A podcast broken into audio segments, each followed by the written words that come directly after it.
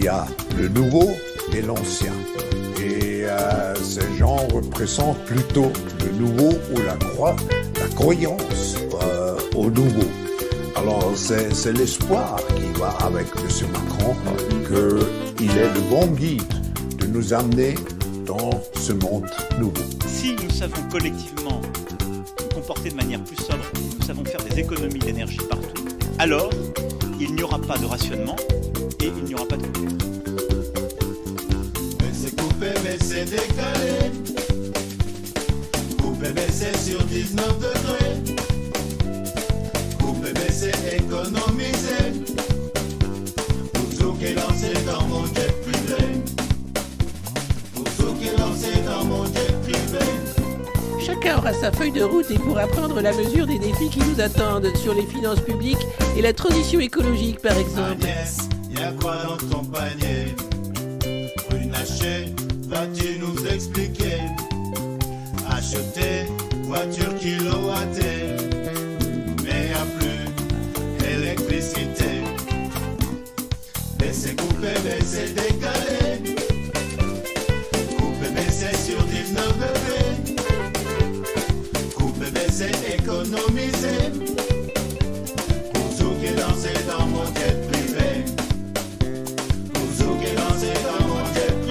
Ah, j'ai une envie de grande bascule, moi, c'est dingue.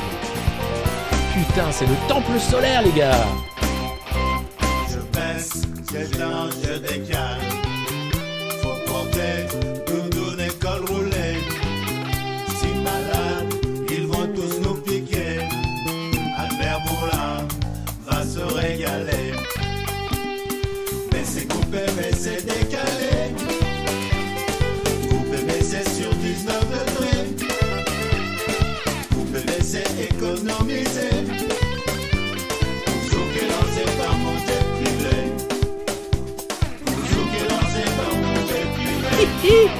Ne posséderas rien mais tu seras heureux, donne-moi tout. Donne. Donne. Donne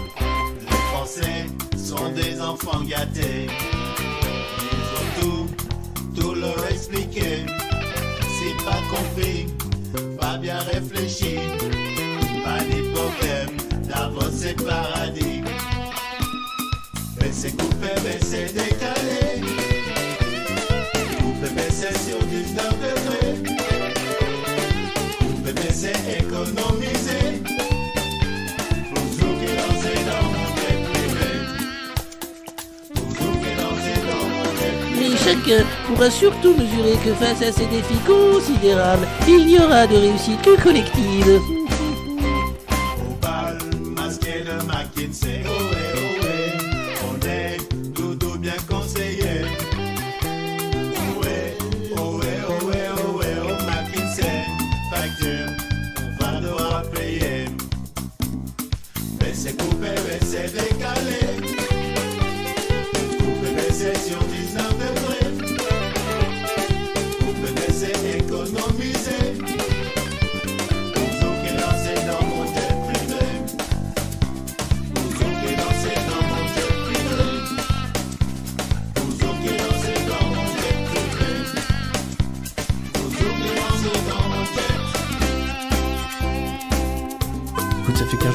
J'ai pas mangé, j'ai un peu les idées. euh, Mais euh, ça va sinon, ça va. Ça va. C'est important de, de participer à l'effort productif compte tenu bien sûr hein, de l'inflation et du Wow, salut, bonjour, Bajned, euh, c'est la revue de presse du monde moderne, très en retard ce matin parce qu'il y avait Sud Radio. J'espère que vous allez bien, j'espère que vous êtes toujours aussi content de ce service que nous vous rendons, que nous rendons à la communauté, de faire une revue de presse un peu particulière chaque matin pour lire la presse oligarchique et essayer de comprendre comment on nous parle, nous, peuple sentimental, capable de voter pour des gens comme Emmanuel Macron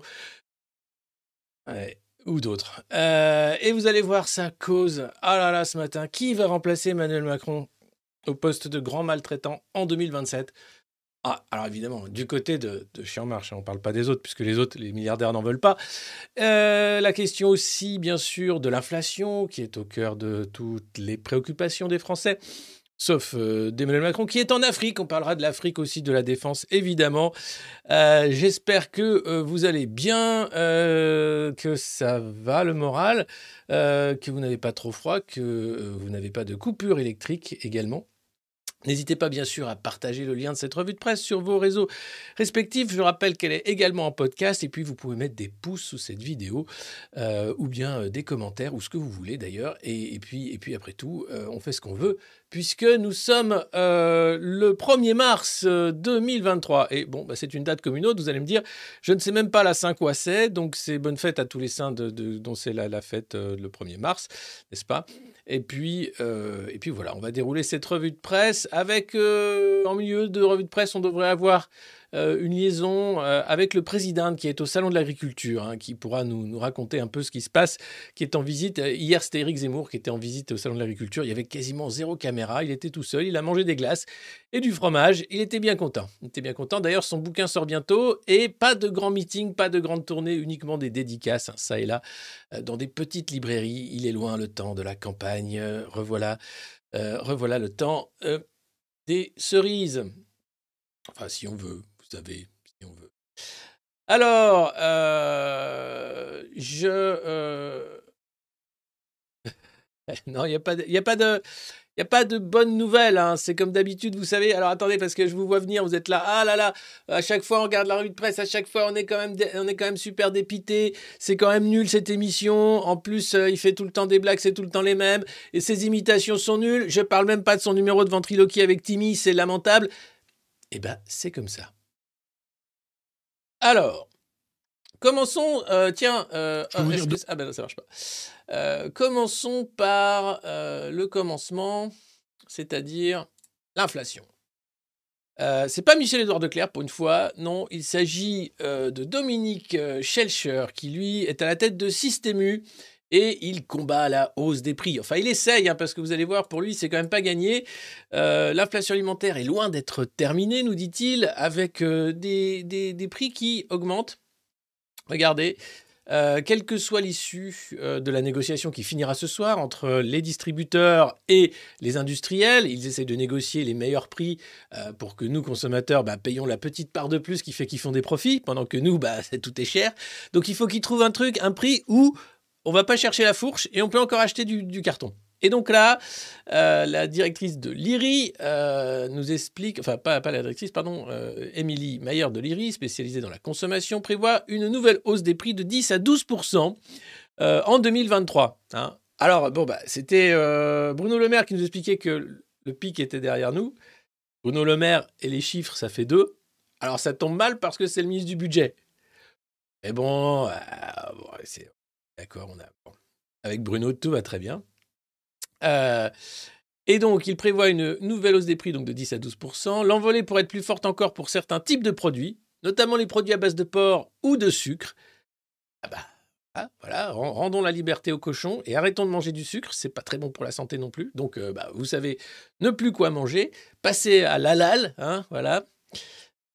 Et puis, euh, selon cette experte, la consommation pourrait baisser de 3 à 4 en volume cette année. Il n'y aura pas d'effondrement, mais ce recul est d'autant plus problématique qu'il se poursuivra dans les prochaines années, cette fois pour des raisons structurelles, démographie, vieillissement et puis changement de, euh, d'habitude de consommation. En fait, on va, commencer, on va commencer à consommer moins. Je dénonçais la société du gaspillage. Eh bien, ça y est, on est en plein dedans. On est en train de passer à une société un peu plus raisonnée. Alors, ça veut dire qu'il va falloir moins produire.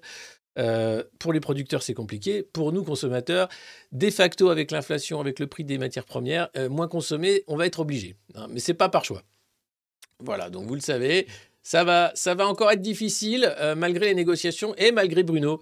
Et le panier anti-inflation n'est pas prêt de voir le jour. Alors, ils discutent hein, et on devrait avoir, comme j'en parlais hier, hein, bon, de salade de criquet, salade de carton, euh, salade tout court de rien, air salade pour faire semblant de manger de la salade et pour les chanceux de la terre.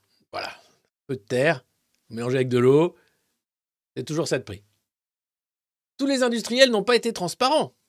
Demande le Parisien, journal qui appartient à Bernard Arnault, qui ne sait pas ce que c'est que l'inflation, si ce n'est euh, un truc super pour faire grossir ses fortunes financières. Alors non, quand vous continuez à demander des hausses considérables, alors que des matières premières comme le blé, l'huile, l'aluminium, l'acier sans oublier les transports internationaux sont en baisse depuis plusieurs mois, il y a un réel souci. Donc tu vois venir l'arnaque? Oui, c'est la faute à l'Ukraine. Non, stop, je vous arrête tout de suite. Puisque les matières premières, blé, huile, aluminium, acier, les transports sont en baisse.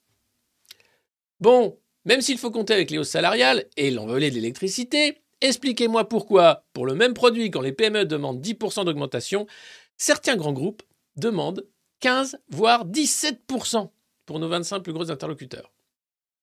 On peut parler d'un véritable effet d'aubaine, je parlerai même de fils de puterie, les mecs sont là pour s'en foutre plein les fouilles sur votre dos. Alors, évidemment, c'est qui dit vrai, comment ça se passe, où est la négo? Là, il, parle dans la presse pour justement essayer de dire aux industriels Eh, on vous a vu Et j'ai dit à tous mes petits copains qu'on vous a vu. Vous êtes en train d'essayer d'arnaquer tout le monde avec vos dingues, alors que tous les prix sont en baisse. Et eux vont dire Mais pas de temps Mais enfin, si. Mais qu'est-ce que. Alors, bon. On va faire simple. Hein. Si vous avez des petits producteurs vers chez vous, allez vers eux. Si vous avez l'habitude de manger des biscuits de l'agro-industrie, arrêtez ça tout de suite, c'est très mauvais pour la santé. Si vous avez des produits qui vous paraissent chers mais qui ne sont pas dispensables, comme par exemple les croquettes pour enfants qu'on appelle céréales, arrêtez ça aussi, c'est juste dégueulasse. Donc voilà, c'est très simple. Hein. Il suffit après de réorienter aussi sa consommation vers des produits qui ne sont pas euh, bah, issus de l'agro-industrie. Euh, alors ça veut dire qu'il faut un peu cuisiner, il faut prendre un peu de temps, il faut revenir à, à des trucs plus, plus, plus basiques mais c'est pas dégueulasse en soi. Hein, et ça permet peut-être de faire des économies. Alors, pas toujours, hein, évidemment, il y a des produits qui sont très mauvais pour la santé, qui sont très peu chers, mais voilà, on en est là. Donc, alors, les pâtes qui explosent, ça évidemment, mais reste le carton des pâtes. Hein, voilà, donc il y, a toujours, il y a toujours des solutions, vous inquiétez pas. Et vous savez, le carton, je rigolais avec ça, mais ça y est, il le donne à manger aux animaux. les chèvres par, sont nourries au carton, je ne sais plus dans quel bled. Euh, c'est assez, euh, assez, assez dingue. Alors, au final, vous, grand distributeur, quelle inflation anticipez-vous? Hmm? Oh ben, elle sera de 10% tout au long du premier semestre. Ah, c'est pas ce qu'on nous avait dit. Non? Euh, alors, attention, hein, sachant que ça va s'ajouter aux 14 à 15% actuels. Ah, donc on est à 25. Bah, on peut estimer qu'entre le début de la guerre en Ukraine et fin février 2022 et, et, juin 2023, les prix auront bondi de 25%. Ouais, ouais, ouais. Ah ouais. Ah ouais. Et elle a bon dos la guerre en Ukraine parce que je ne savais pas qu'on faisait tout ça là-bas quand même. C'est impressionnant. L'effet d'aubaine. Euh, je partageais avant cette revue de presse euh, une information des échos, on en reparlera en, fin de revue de presse, mais ça me paraît important de la partager dès à présent. Pour comprendre l'arnaque dans laquelle nous baignons, euh, c'est tout simplement le record de dividendes cette année 1560 milliards de dollars de dividendes ont été distribués dans le monde en 2022. Voilà. C'est une hausse de 8,4% par rapport à 2021. Ah, incroyable. le Covid avait bien aidé déjà à faire euh, monter les trucs. Et en France, le record était de 59,8 milliards d'euros. C'est un nouveau record également établi en 2022. Voilà. Et ce sont les sociétés financières et les sociétés productrices d'énergie qui sont les grands gagnants de cette gabegie. Voilà. Et ce que nous dit euh, ce monsieur de la grande distribution, je vois des gens qui basculent complètement.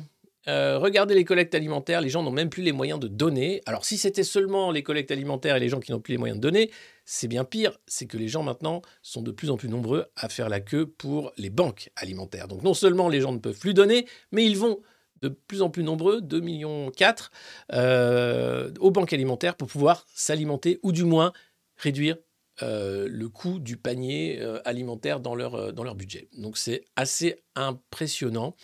donc si vous n'êtes pas actionnaire, la vie est dure. Si vous êtes actionnaire, la vie elle est belle. Elle est super belle. Ou super belle. Pourquoi je parle brésilien Je ne sais pas. Je ne sais pas. Il y a des trucs qu'il ne faut pas demander. Voilà, c'est comme ça. Alors, euh, attendez, attendez, voilà. Hop. Alors, il y en a un, dès que ça va mal en France, il se barre à l'étranger. Hein. En ce moment, on sent bien Emmanuel Macron qui est très, très, très actif à l'international. Hein. Euh, un coup l'Ukraine, euh, un coup les sommets de la Terre, un coup. Et là, hop, il fait une tournée en Afrique. Ouais, parce qu'en Afrique, la France commence à être très maltraitée. Hein. Les Africains en ont marre de, de ces néocolons de Français. les opérations militaires qui s'achèvent. Euh, avec le retour euh, au bercail de nombreux euh, régiments, et bien sûr chinois et russes à la manœuvre pour récupérer terres rares et richesses de l'Afrique. Alors Emmanuel Macron se rend en Afrique pour faire une petite tournée pour dire Eh, salut, salut. Eh, j'ai lu Tintin en Afrique, hein. c'est euh, c'est vachement bien votre pays, il y a des animaux et tout, c'est super. Euh, alors av- avant on était, euh, ouais, on était colons, mais ça c'était avant parce que maintenant c'est plus du tout le cas. Hein, on est des partenaires d'égal à égal. Voilà, c'est ça. Combien ça coûte le diamant? Non, ben c'est pas, faut demander. Euh... Bah, attends, parce que voilà. Non, alors, qu'est-ce qu'il fait? Il va à Libreville, euh, au Gabon, ensuite euh, à Brazzaville, euh, au Congo, ensuite en Angola, à Luanda, puis en RDC, à Kinshasa. Voilà, une petite tournée hein, donc de l'Ouest africain pour essayer de d'amadouer nos amis africains et faire en sorte qu'on ait encore des beaux marchés, euh, parce qu'il n'y a pas que Bolloré hein, qui profite des marchés africains, il faut aussi que d'autres entreprises françaises puissent en profiter. Donc il va essayer d'être sympa. Et puis, tiens, ça alors, euh, les sénateurs sont en train de regarder l'examen, bien sûr, du texte de la retraite. Euh, plusieurs amendements ont été retenus, à une surcote aux mères de famille qui ont une carrière complète, un CDI nouvelle formule, exonéré de certaines cotisations sociales pour faciliter l'emploi des seniors. Ah, encore mieux. Donc, tu fais bosser des gens qui vont, avec leur emploi, ne pas payer des cotisations pour payer la retraite de gens qui n'ont plus de retraite. Super bien foutu. Ils sont géniaux quand même. hein. Alors, les sénateurs, ce qu'il y a de bien, c'est qu'ils sont déjà retraités, donc ils savent de quoi ils parlent. Donc, ils t'expliquent très doctement que tu peux travailler très longtemps avec un exosquelette. Tiens, hop, regarde, tu vois, j'ai besoin de rien faire que la fourchette. Oh, non, non. Hmm. Il est super bien foutu cet exosquelette. Après, bon, il faut suivre quand même le. le, oh, il faut régler cette règle. C'est un peu rapide les bouchées, je suis d'accord. Là. Voilà. Voilà. Voilà. Ah bah c'est vachement bien. Non, non, mais donc ils savent de quoi ils parlent. C'est super. Donc, euh, mars. 7 mars, grève générale illimitée, on bloque tout, on bloque tout. Comme ça, le Figaro, il pleure. Vous allez voir le Figaro, oh là là, ils sont dans un état. Parce qu'ils ont un peu peur du 7 mars, hein, des fois que ça marche, des fois que les leaders syndicalistes soient dépassés par euh, la base. Ah ouais. Des fois que les gens en aient vraiment marre et qu'ils le montrent vraiment. Des fois qu'ils se disent Ah, mais tiens, si on s'arrêtait pour de vrai, parce que si on s'arrête une semaine, on gagne deux ans. Ça vaut le coup quand même. Non, parce qu'il faut savoir que pour le 7 mars, le calcul des macronistes et des grands maltraitants, c'est de dire que la grève va coûter trop cher, donc les Français pourront pas se mettre en grève. Ou alors elle sera très minuscule, très courte, donc on la sentira pas passer. Pour gagner, il faut que la France s'arrête pendant une semaine, minimum, voire 15 jours, voire un mois. Mais un mois, de toute façon, dans l'état des finances actuelles, c'est rien si on gagne deux ans de vie. Alors c'est beaucoup, mais c'est rien. C'est un calcul à faire. Et puis il y a des caisses de grève, elles sont en train d'être remplies. Euh, bon, je sais bien, tout le monde ne peut pas faire la grève. Il y a beaucoup de métiers qui ne sont pas syndiqués. C'est extrêmement difficile. euh, et puis, euh, tout le monde n'est pas syndiqué. On comprend. Donc, ça risque d'être difficile pour beaucoup. Mais quand il y aura des grévistes, et quand ceux-ci vont bloquer le pays, et quand dans les chaînes d'infos en continu, dans le poste, le bocal, à Télémouton, on va nous rabâcher qu'ils prennent la France en otage, que c'est scandaleux, qu'on peut faire grève sans bloquer le pays, que c'est dingue quand même, j'espère que vous serez nombreux à soutenir les grévistes. Parce que il n'y a que ça qui les fait reculer. Peu de grévistes, mais un soutien populaire massif. Le fait que jamais, jamais, jamais, vous tombez du côté euh, du narratif bourgeois qui est là pour vous dire que les grévistes sont des salopards qui prennent les travailleurs en otage. Non, les grévistes sont là pour libérer les travailleurs de l'oppression que la bourgeoisie veut mettre dessus, en les faisant travailler plus longtemps et encore plus. Et pourquoi? Des super profits. Mais ça n'existe pas selon Bruno Le Maire. Donc le 7 mars, on fait grève, et si on ne fait pas grève, on soutient les grévistes. Et le temps qu'il faut pour que Macron remballe sa réforme et rentre chez lui, chez lui, au Touquet. Voilà. Un peu de férocitude, ça fait pas mal. Sinon, tiens, dans la catégorie, mais pourquoi ils sont. Mais, mais qu'est-ce qu'ils ont fait? Ils ont fermé 30% des maternités en 20 ans. Faute de personnel. Alors, oui et non. Euh, L'idée étant de regrouper les maternités, hein, c'était de faire des pôles de spécialité, donc de dire la maternité de proximité ne sert à rien, vous savez, c'est un truc, ça rassure les mamans, mais c'est nul. hein. C'est mieux de faire euh, 100 km, d'aller à une maternité où il y y, a plein, plein, plein de bébés, et où c'est totalement impersonnel, et où c'est beaucoup mieux, parce que de toute façon, on a fermé une trentaine, 30% de maternité, donc démerdez-vous. Sachant que, en France, le taux de natalité n'a pas baissé de 30%. Donc voilà, ça fait partie bien sûr de la paupérisation du pays, des déserts médicaux, etc. Et il y a des maternités où il ne faut plus accoucher, tellement ça manque de personnel, de moyens et euh, de capacités. Euh, c'est euh, donc un professeur de l'hôpital Necker qui recommande de ne plus donner naissance dans les petites structures et de le regrouper dans les plus grosses.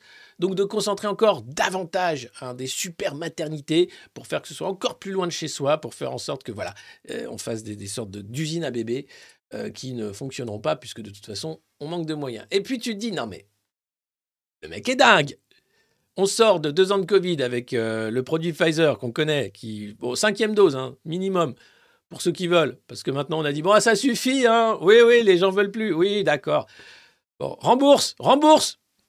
Bour- Albert Bourla, rends la thune s'il te plaît. Ah non il va pas la rendre évidemment puisque c'est une escroquerie en bande organisée, donc ils se sont tous mis d'accord pour dire que non c'est toi, bah fallait pas payer si t'étais pas d'accord. Mais j'ai jamais voulu. C'est Ursula qui a... ah bah oui bah Ursula c'est ta chef. Ah non. Ah bah si si si c'est elle qui décide des contrats tout ça. hein. Mais pas du tout. Mais bien sûr que oui. Même bon bonsoir. Et voilà que euh, le ministre de la Santé, ah non, pardon, le président de la République, donc, était dans une école hier pour dire Eh, c'est super, il y a un vaccin pour le papillomavirus. Alors, super, le papillomavirus, il se trouve que apparemment les vaccins marchent, hein, donc euh, pourquoi pas? Apparemment, je dis, parce qu'il y a des études qui disent que non, mais enfin, bref, euh, voilà. Là, c'est pour rendre gratuit le vaccin, pas obligatoire, hein, euh, bien sûr, facultatif, mais quand même euh, conseillé aux enfants des écoles de collège pour qu'ils soient vaccinés et baisser le nombre de cancers du col de l'utérus, voilà, aux élèves de 5e. Euh, c'est pas ça qui va leur apprendre à lire et à écrire, mais en même temps, Papendia, il s'en fout, il est pas là pour ça, donc si on peut les picouser, c'est toujours ça de prix. Allez, bonne campagne de vaccination à tous. Non, mais tu dis, c'est couillu, hein. Deux ans après le Covid, le mec arrive. Ah non, mais attendez, j'ai une campagne de vaccination. Ah bah ouais. Bah tiens, mais pourquoi pas? Bah euh, oui. Juste avant de partir en Afrique, parce que là-bas aussi, il y a plein, plein, plein de campagnes de vaccination avec Bill Gates, le bienfaiteur de l'humanité. C'est fatigant. C'est très fatigant. C'est très fatigant. Je pense que vous êtes aussi fatigué que moi. Peut-être moins parce que vous coltinez pas la presse et que je vous la régurgite comme ça, mais. Je dis, mais qu'est-ce que c'est que ces conneries? Gratuit, non, payé par, bien sûr. Non, mais gratuit, je veux dire, pour les familles. Et puis, dans la catégorie, euh, bientôt, ici, ce sera l'Afrique. Alors, outre le réchauffement climatique qui fait que maintenant on connaît des grosses sécheresses, outre le fait que bah, maintenant la maison, euh, dernière rénovation, etc., la maison en paille et en bouse de vache est quand même euh, l'habitat qui va être essentiel dans nos villages. Euh, outre le fait que, bah voilà, alors il y a que la natalité qui va pas être au top, mais globalement, euh, on se transforme petit à petit en pays africain, hein, pour dire à la fois sur le mode de consommation, les insectes, mais là, on va avoir droit au sorgho.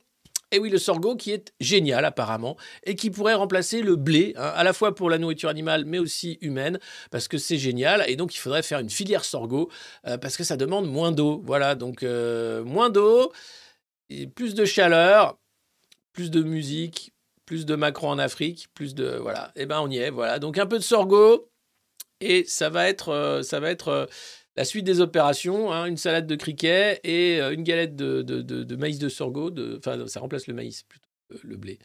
Euh, et, ça pourrait être super en termes de canicule. Pourquoi pas?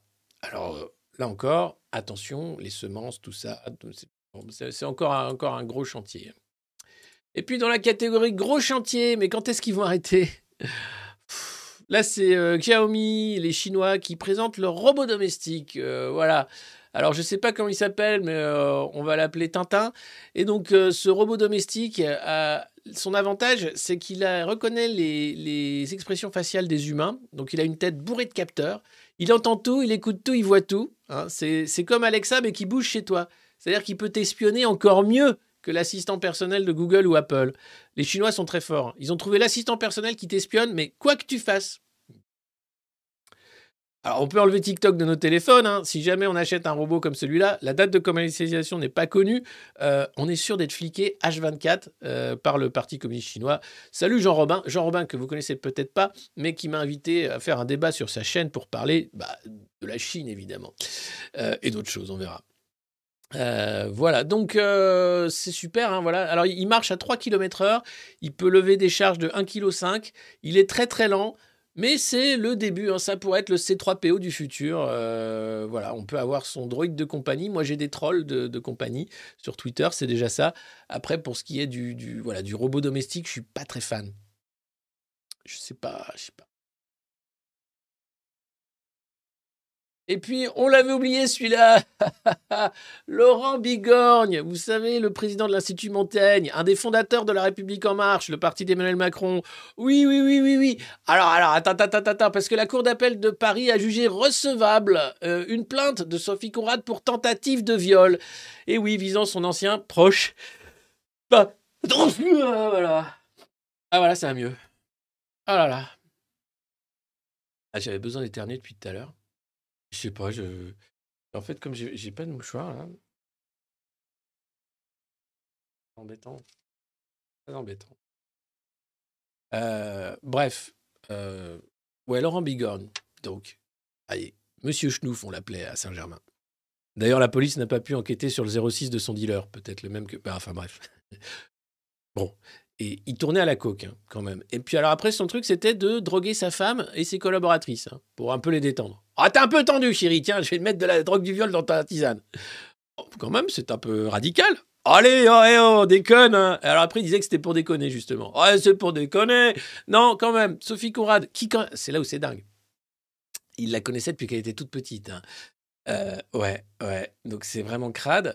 Euh, était l'ex-mari de sa sœur hein, et donc euh, son supérieur à l'Institut Montaigne fout de la drogue du viol dans, dans, son verre, elle s'en rend compte de la MD et donc elle va à la police pour dire voilà il a tenté de me violer, ça y est c'est recevable.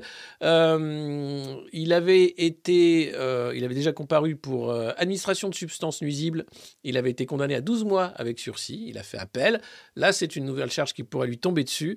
C'est vous dire quand même l'état de décrépitude de nos élites.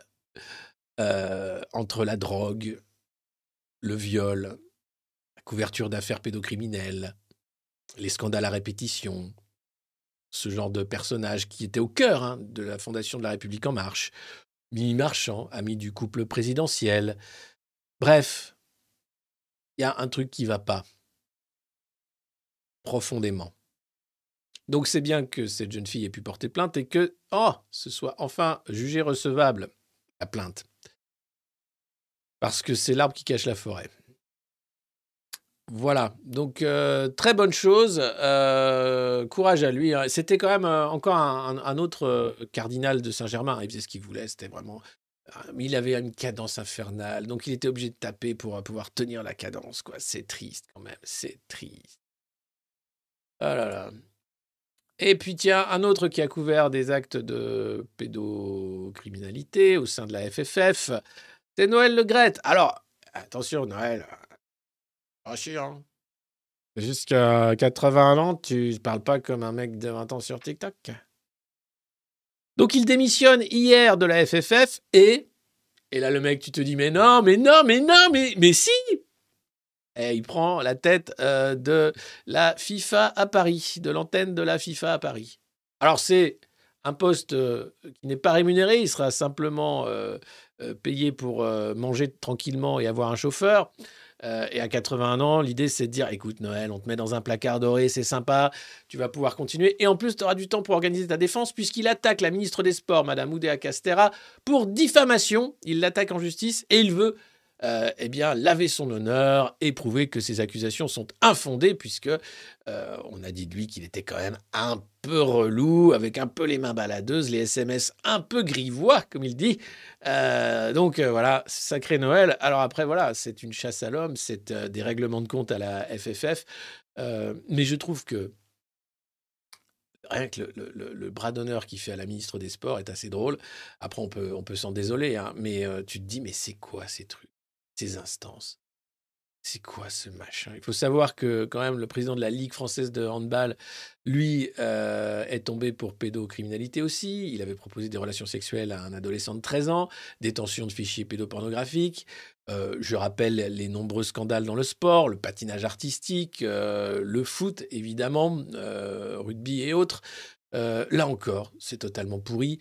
J'en parlais, j'ai osé évoquer le sujet de sujet brûlant puisque c'est de nombreux enfants qui rentrent dans, des clubs sportifs chaque année pour euh, euh, pouvoir euh, rêver hein, et devenir footballeur ou jouer etc. J'ai osé évoquer le sujet de la pédocriminalité dans le sport justement couvert par les, autres- les, les instances sur Sud Radio ce matin. Ça a fait un brouhaha. C'était juste ah mais non mais c'est pas de ça qu'on parle ah mais non mais on passe à autre chose ah tiens je te repasse le ballon. À un moment va falloir en parler les gars.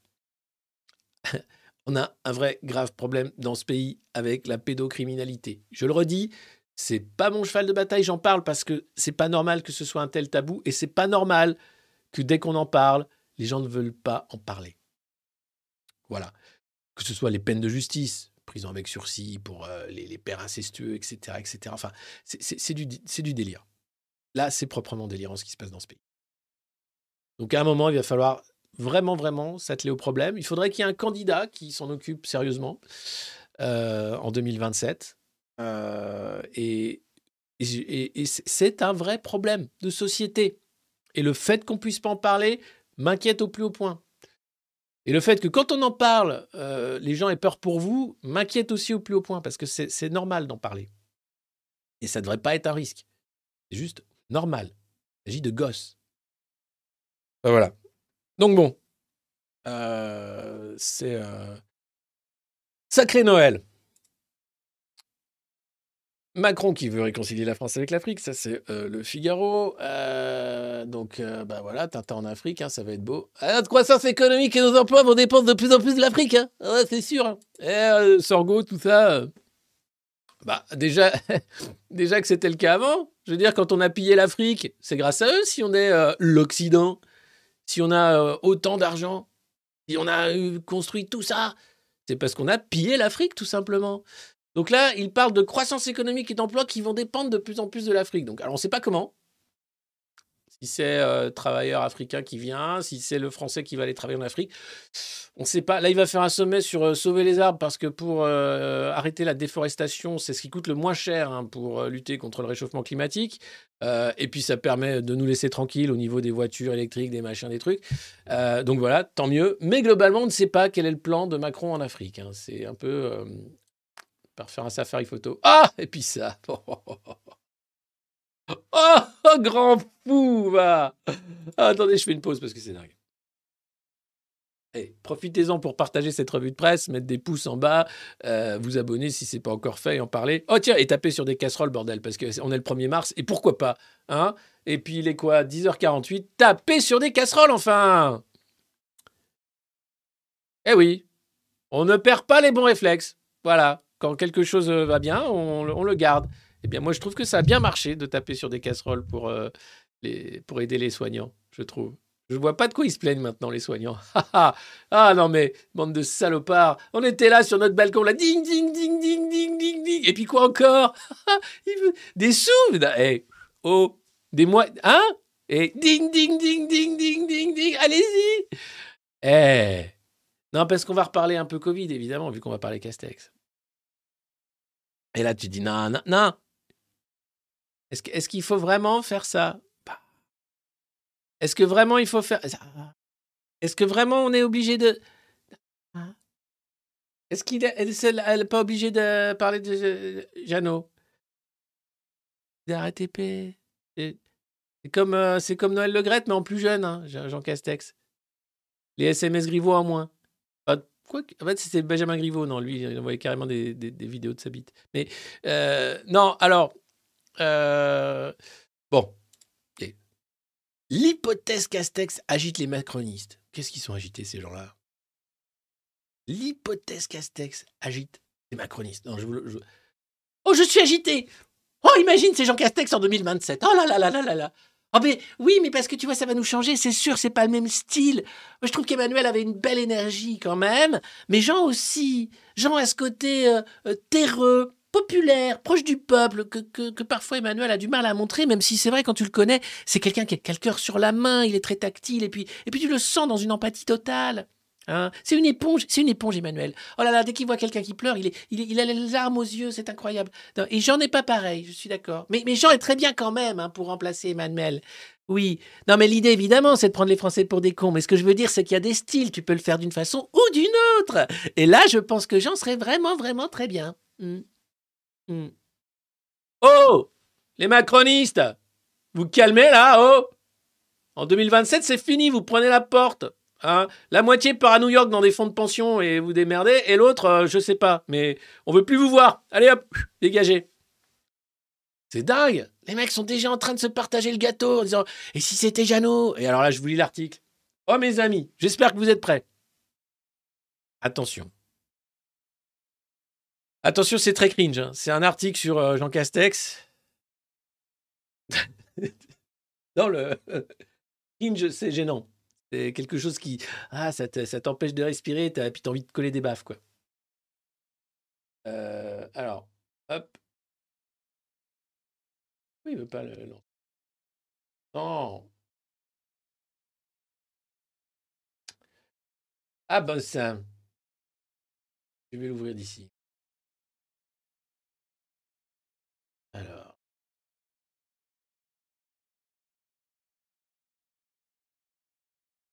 Ah ben non, il n'est pas content. C'est vraiment de la merde. Excusez-moi, j'ai un souci technique. Je vais donc être obligé de bah, de- d'ouvrir l'article. Ça va me prendre quelques secondes. Enfin, vous savez, c'est pas pas non plus dingue, hein, mais euh, le temps que ça charge, ça veut pas charger évidemment. Taisez-vous, taisez-vous, taisez-vous. Vous êtes tout agités comme des macronistes qui attendent Jean Castex pour 2027. Calmez-vous enfin. Alors, c'est pas là. Et non. Et si, est-ce que c'est là? Non. Non. C'est le Figaro. Aujourd'hui. Non, c'est le Figaro, bien sûr. Ah, le Figaro, vous allez voir, ils sont en PLS avec les grèves là. Je plains les journalistes du Figaro. hein. Euh, maintenant, Eric Zemmour, c'est plus rien, donc ils sont un peu tout tristes. Non, c'est chaud. Alors, ah, Jeannot. Jeannot. Jean. Et donc, ça commence comme ça. Castex, une nouvelle vie et des ambitions. Attendez.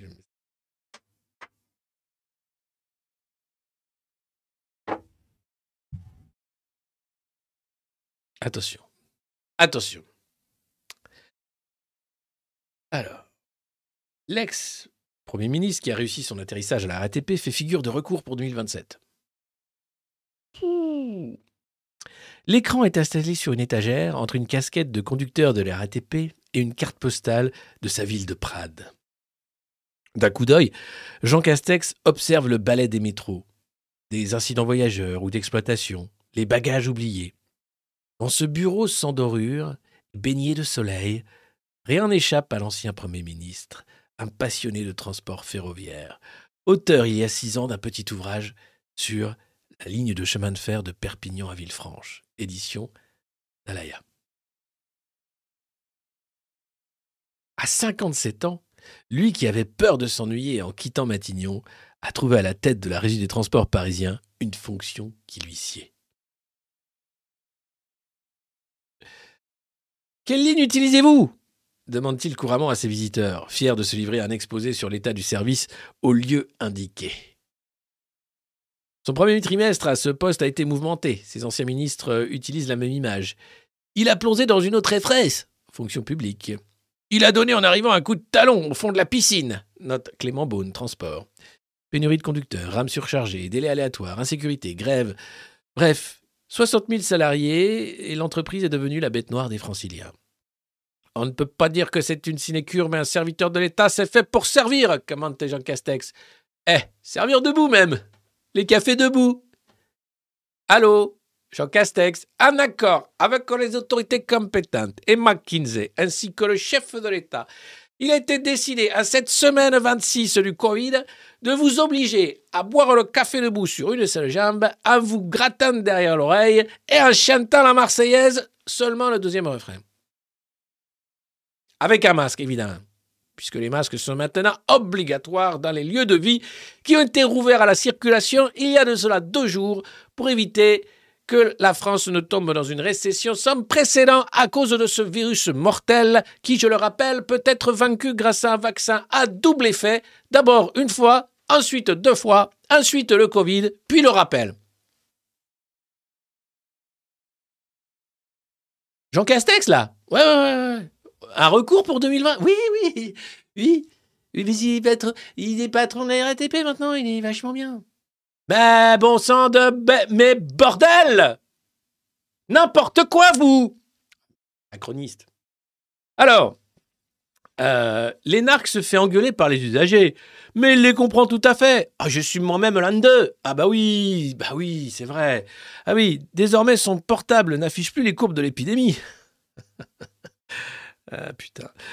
Ah, j'ai- ah là là là là.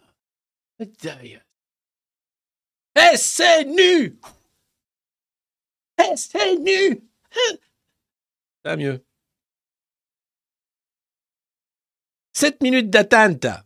Qu'est-ce que tu fous? J'ai vu cette dégradation quand j'ai réutilisé les transports, huit jours après mon départ de Matignon, Nartil.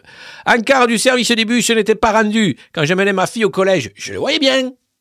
Ah bah oui, ah bah oui, oui, oui, oui. Maintenant que t'es plus mini, les premiers man- Nostalgie.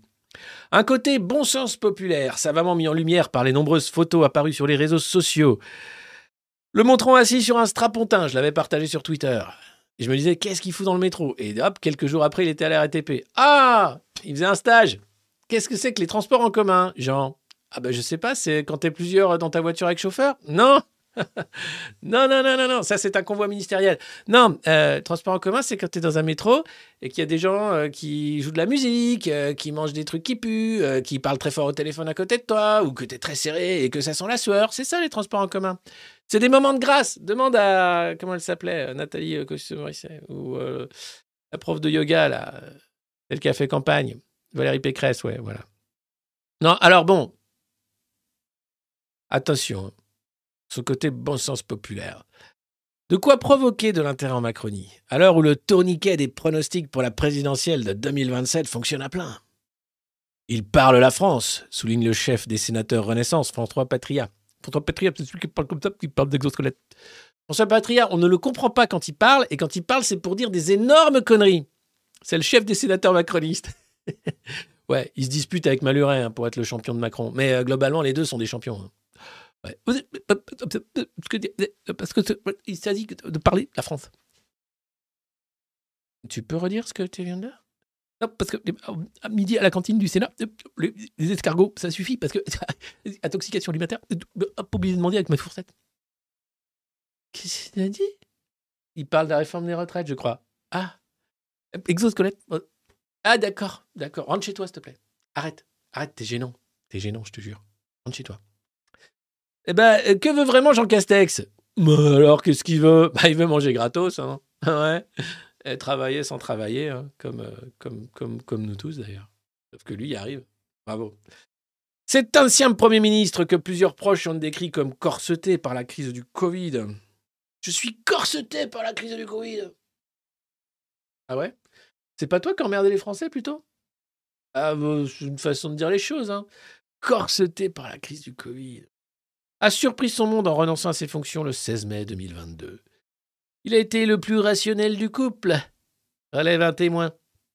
Ce jour-là, dans la cour de l'hôtel Matignon, devant sa successeur, Elisabeth Borne, Jean Castex se lance dans une ode à l'État et au service public, avec un mot pour ces millions de nos concitoyens que l'on n'entend jamais aussi peu. Ses valeurs? L'engagement, la sincérité, le bon sens et la proximité. Quelles sont tes valeurs, Jean? L'engagement, ouais.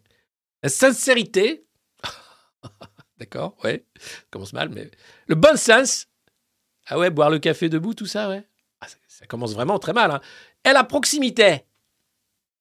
Ah, t'es un mec qui a vécu dans les palais de la République depuis ton plus jeune âge, hein, quasiment. Ouais. Et quand il était secrétaire général de l'Élysée sous Sarko, etc. Le mec, en fait, là, il souligne bien que son, bureau n'a pas de dorure parce que ça doit lui faire un peu mal au huc de dire c'est quoi, je suis pas dans un palais de la République? Qu'est-ce que c'est, qu'est-ce que c'est que ça? En même temps, c'est ensoleillé. Bon, c'est un bon bureau quand même. Mais quand même. Face à lui, ses collaborateurs s'étonnent. Voici que l'ancien monsieur des confinements se livre à son premier discours politique, écrit par ses soins, au moment même où il quitte son poste. Certains s'interrogent, Jean Castex serait-il un Cincinnatus Dis donc, je m'interroge. Ouais. Tu- Est-ce que Jean Castex serait pas une sorte de Cincinnatus T'as picolé, toi, à midi? Ah non, je m'interroge sérieusement, tu vois. Picolé à midi, tu sens l'alcool. Ah.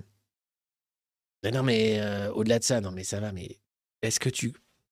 Tu as une sorte de Cincinnatus? Ah, bah oui, oui, oui, oui, oui, oui, oui. Euh, c'est ce consul romain qui retourne cultiver ses terres après avoir accompli sa tâche. Ou bien serait-il un Georges Pompidou? Non, moi, tu vois, je le vois plutôt en Georges Pompidou, tu vois. Ah bon? Ouais. Euh, oui, qui apparaît en recours de Charles de Gaulle, en lançant en 69 son appel de Rome. Nom de Dieu est.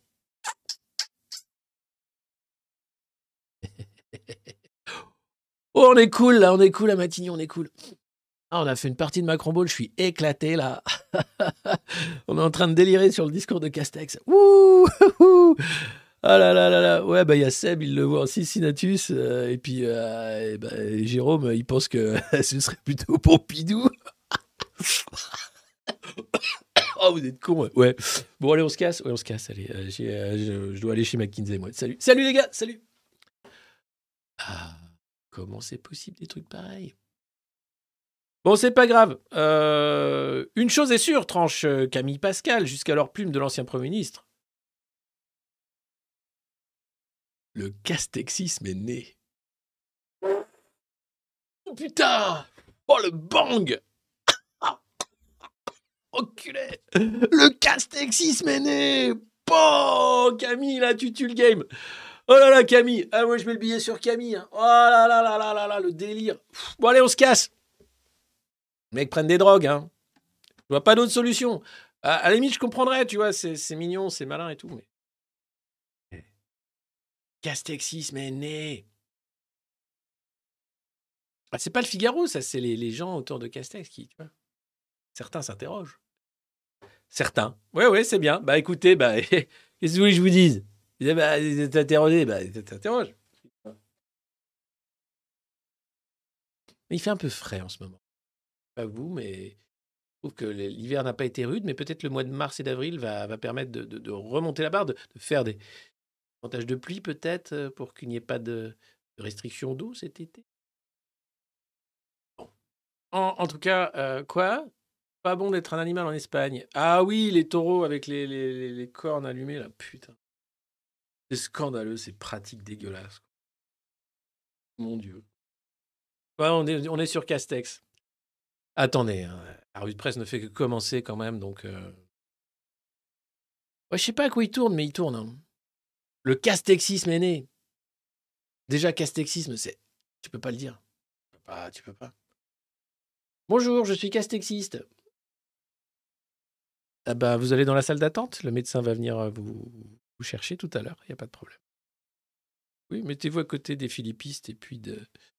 Ah, je crois qu'il reste des, oui, les communistes tendance Roussel, là-bas, au fond. Allez-y, allez-vous. Le médecin arrive. Vous avez préparé votre carte vitale? C'est bien, c'est bien. On a encore un castexis qui vient d'arriver, euh, docteur. Ah, j'en ai marre Putain, ceux-là, vraiment. bref. Depuis ce mélange de proximité et de culte de l'État, davantage un tableau impressionniste qu'un net corpus idéologique suscite de la nostalgie dans le camp présidentiel.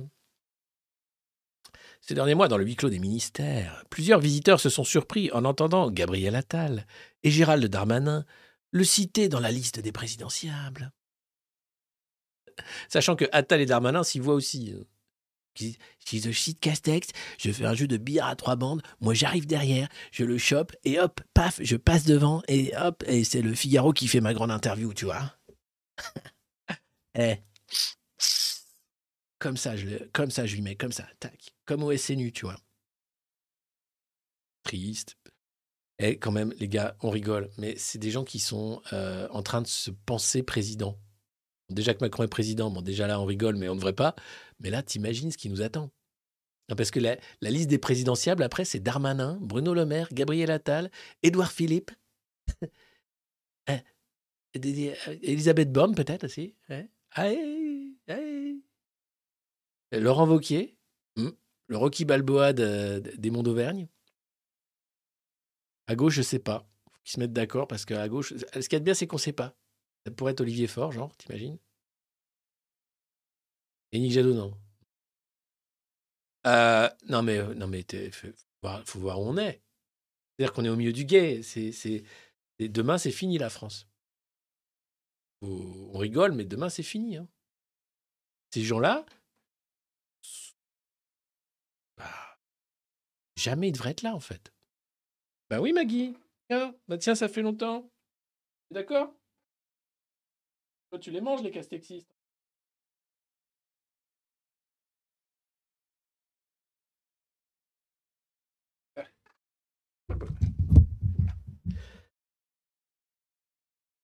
Chasse ennui.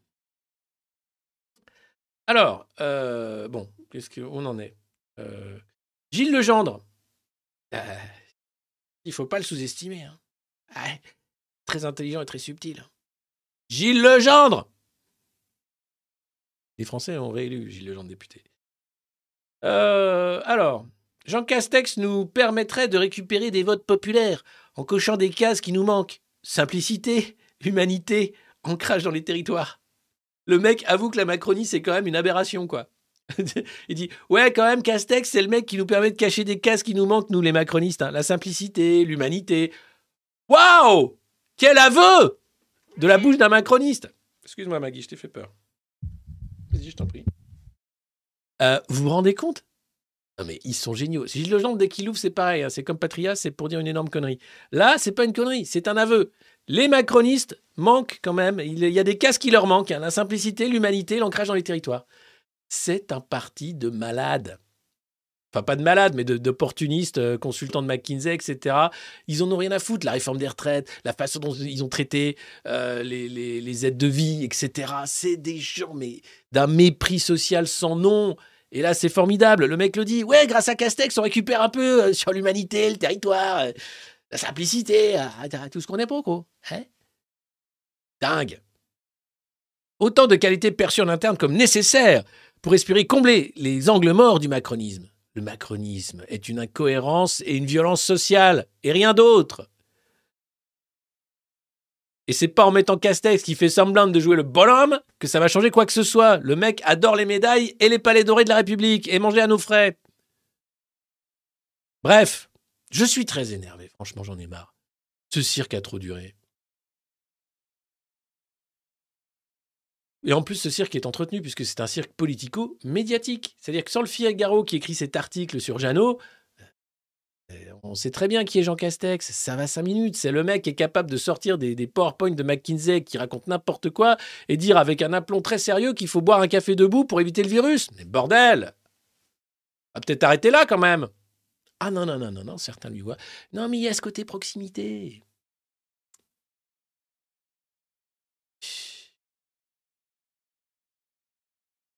Il serait un renfort très important pour la majorité présidentielle s'il reprenait du service.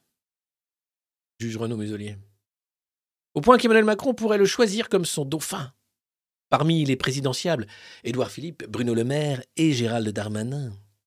Plusieurs fois, y compris pendant ses années à Matignon, Jean Castex s'est vu interrogé par le président sur ses ambitions. À l'Élysée, personne n'a oublié que le chef de l'État a salué son goût des autres et son humilité le 8 décembre dernier en lui remettant la Légion d'honneur à l'Élysée. Les deux hommes ont dîné ensemble dans la foulée. Ah, c'est toujours ça que les Français n'auront pas. ah, ah, ça me rappelle les. Ah, quand j'ai mangé à Matignon. Oh là là, la cantine de la RATP, c'est pas aussi bien. Ah, une petite Légion, un petit dîner. Hein Bah ouais, c'est les Français qui payent. Allez hop le conseil- L'ex-conseiller spécial du président, Philippe Grandjean, dit apprécier sa saine relation au pouvoir. Il a une saine relation au pouvoir, Jeannot. Connaisseur de l'État, à l'humanisme tranquille. Mais le portrait qu'ils en font, génial. Ah, mais c'est super. Calculateur, certains macronistes voient en lui une carte maîtresse à activer face au rival Édouard Philippe. La saucisse du Havre. Appelé euh, plus sérieusement Édouard Philippe. Bah, bon, euh, ou face à Marine Le Pen, l'héritière de Montretout. Et putain, on sorte une carte Pokémon maîtresse, on arrête tout ça, quoi. Il fera tout pour l'empêcher d'accéder au pouvoir. Cincinnatus euh, prévient un conseiller du pouvoir. Ah, bon. L'intéressé, qui se présentait comme entré par effraction dans la vie politique nationale, n'essaie pas de nourrir le récit de ses ambitions présumées. Je ne voudrais pas que ces commentaires atténuent l'efficacité de ma mission, évacue-t-il. Je suis complètement concentré sur la réussite de ma tâche. Je n'ai pas le temps de savoir ce que je vais faire dans deux, quatre ou cinq ans. Un pape du social. Pour l'heure, soucieux de remonter la pente de la RATP, il se félicite d'avoir scellé des accords avec les syndicats de la maison. Hausse de salaire, augmentation du temps de travail des conducteurs de bus, un tour de force dans cette entreprise habituée au coup de sang des syndicalistes. C'est un pape du social, s'enthousiasme Clément Beaune, qui salue sa méthode, faite de contact direct avec les salariés. Jean Castex ne peut s'empêcher de passer derrière le guichet ou de sauter dans la cabine du conducteur quand il arpente le réseau. Quand j'ai trouvé une lampe grillée, je m'empresse d'envoyer un mail pour le signaler. D'une certaine façon, je suis toujours un peu maire. Ah Eh tiens, eh con Toujours un peu maire, mais maire de la RATP, dit. Oh Oh, cet article Oh, les gars Ah, c'est le Figaro, hein. Quand il sort des tunnels du métro, c'est pour regagner la province. À la tête de sa fondation Agir contre l'exclusion, face, il y multiplie les déplacements scrutés par la presse régionale. Il en sourit. C'est un autre motif d'occupation qui m'empêche d'être distrait par des horizons lointains. À Prades, où il siège toujours au conseil municipal, il prend encore de nos nouvelles et il s'intéresse au dossier qu'il avait avant. D'accord. Eh ben, c'est le vice-président du club de rugby, Jean-Pierre Marche, qui en parle le mieux. Mais Jean Castex ne structure pas ses réseaux, pas plus qu'il ne s'y employait au gouvernement. Regrette plusieurs de ses amis qui le pressent de penser à la présidentielle. Sans club, ni parti politique, il ne cherche pas plus à alimenter la boucle WhatsApp de ses anciens collaborateurs. En janvier, autour d'un sanglier partagé au restaurant avec des amis préfets, ah Ces mecs-là passent leur temps à bouffer. Déjeuner, dîner, petit déjeuner, petit dîner, dîner d'affaires, déjeuner, déjeuner de travail, déjeuner, dîner.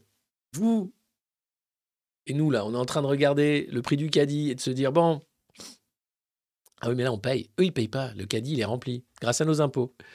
Je peux te dire qu'ils s'en foutent plein la panse. Hein. Alors, c'est super dégmago, c'est super populo de dire ça, mais c'est vrai. Faut voir le luxe dans lequel ils vivent. Faut voir comment ils sont totalement coupés des réalités. Et qu'ensuite, ils viennent vous faire de la leçon en parlant de pédagogie. Pour vous expliquer comment vous priver de tout. Parce que c'est nos valeurs, c'est important. Bon là, avec les copains me préfèrent, on s'est fait un singlier quand même. ah, pauvre, peu cher et bain. Hein. eh oui. Euh, bon, bon, bon, bon, bon, bon. Il s'est montré plus prolixe sur sa mission à la que sur la politique, lors de ce déjeuner d'ailleurs. Après tout, même ses confidents nuancent les scénarios qui le placent en première ligne pour 2027. Castex, ça ne fonctionne que si toutes les autres hypothèses s'effondrent. C'est le dernier recours. C'est le Chuck Norris, en fait, de Renaissance. Voilà. D'autres mettent en cause son envie de ferrailler et sa capacité d'entraînement. Et puis, euh, est-ce que les Français veulent renvoyer un des visages de la pandémie à l'Élysée? Visage de la pandémie. Non, il faut arrêter. Oh. Un conseiller par McKinsey à l'Élysée. Oh, la marche présidentielle est très haute. Voilà, c'est un article quand même euh, dingue, dingue, dingue, dingue euh, sur euh, Castex, sa nouvelle vie, ses ambitions. Et puis le Figaro n'en finit pas, expliquant que attention, attention, attention, c'est pas fini tout ça, que les macronistes ne savent pas comment gérer l'après-Macron. Hein. trois noms qui font figure de candidats potentiels. Édouard Philippe, personnalité petit préféré des Français selon le sondage. C'est n'importe quoi, mais bon, faut le dire. Gérald Darmanin, le ministre qui s'agite, qu'on sort de sa boîte dès qu'il y a un fait divers, qu'on rentre dans sa boîte après. Voilà. Et tout. Nickel. Ministre de l'Intérieur. Ouais, super. Et Bruno Le Maire qui ne réussit pas à masquer qu'il se prépare. L'emploi. Je crois que mon bilan euh, à Bercy euh, parle pour lui-même. L'emploi. Et il s'agit de restructurer, simplifier les impôts et l'emploi. Très bien, Bruno. 3 000 milliards de dettes, on fait comment? On avait dit pas de questions pièges. Bon, je vois que vous pas le jeu. Eh bien, très bien. Alors, qu'est-ce qui va se passer? Euh, numéro 2, 3, ancien numéro 1, ils ont chacun non seulement l'envie, mais aussi la capacité. Alors l'envie, ça, ils l'ont. La capacité, il y a, il y Gabriel Attal aussi. Ce qu'ils veulent pas, c'est Macron ne veut pas penser à sa succession parce que ça lui fait penser qu'il est vieux aussi, tout ça, et donc il n'a pas du tout envie. Mais regardez, on a le petit Gabi Attal qui est en tournée américaine. Et là, il fait des late shows. Et il parle anglais mieux que Macron, vous allez voir. Et je pense que Macron, il est vénère parce qu'il Oh, il, me pique ma place de, de, de Français qui parle anglais sur les late shows. One year ago, Euh, uh, Vladimir Putin was still, I think, euh, ah, l'Ukraine, tout ça. So much more than Ukraine's security. It's the whole European Union's sovereignty and the world's stability, and also our common values uh, of uh, freedom and democracy. And I think a year after the invasion began, we can say that uh, Russia went through three major failures. First, the failure on the battlefield. The initial invasion plan was defeated by the uh, heroic uh, Ukrainian resistance. Second failure is the failure to rally other countries in an anti-Western union. Russia is more Voilà, super. Hein yes, uh, yes, indeed, uh, I'm the next French president. Uh, well, I would like to because uh, I've, I've done école alsacienne, you know, and I know what it is about to be French president. Uh, I got the guts. Ok. Bon, allez, next. Eh bien, next, on a. Euh... J'en profite pour rappeler que nous avons une boutique du monde moderne, le monde slash boutique, où vous pouvez trouver des mugs incroyables, ainsi que des t-shirts et d'autres accessoires de mode qui vous permettront d'être féroce. Si jamais vous le souhaitez. Je referme la page de pub. Les trois défis de Hans Lachtin, nouveau patron de Frontex. Bon, déjà, premier défi, prononcer correctement son nom. Hans, on va l'appeler Hans. Et il prend Frontex. Alors Frontex, il faut savoir c'est l'agence européenne qui s'occupe euh, de protéger nos frontières. Au début, c'était euh, une quarantaine de fonctionnaires à Bruxelles qui réfléchissaient comment protéger nos frontières. Puis est arrivée euh, la crise migratoire, la crise grecque, etc. Maintenant, c'est un gros budget quand même, Frontex. On parle d'un budget de... Attendez. Prépare.